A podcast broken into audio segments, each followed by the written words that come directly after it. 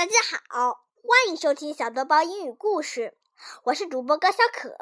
今天我给大家讲一个我自己用英语编的笑话，开始喽。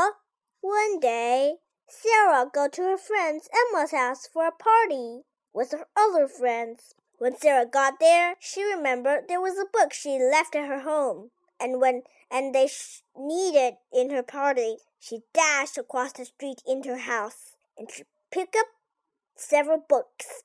Then she dashed across the street into Emma's house. When she got there, there was no one left except for Emma. Where are my other friends? asked Sarah. They're gone. The party is ending. Oh, said Sarah. She sighed.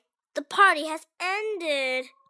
I don't even get a look. Is it fun? Of course it is, said Emma. It's very fun. We have chocolate chips and play piano. We even do homework here. We talk silly jokes and laughed.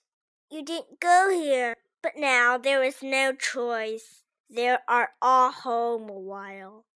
Okay, said Sarah, sighing. I will go home. Then she walked through their street and into her house. When she got into their home, she lay in their bed. Why? Why, I forgot to pick up this book about China. Why? The party has ended, but there was no choice.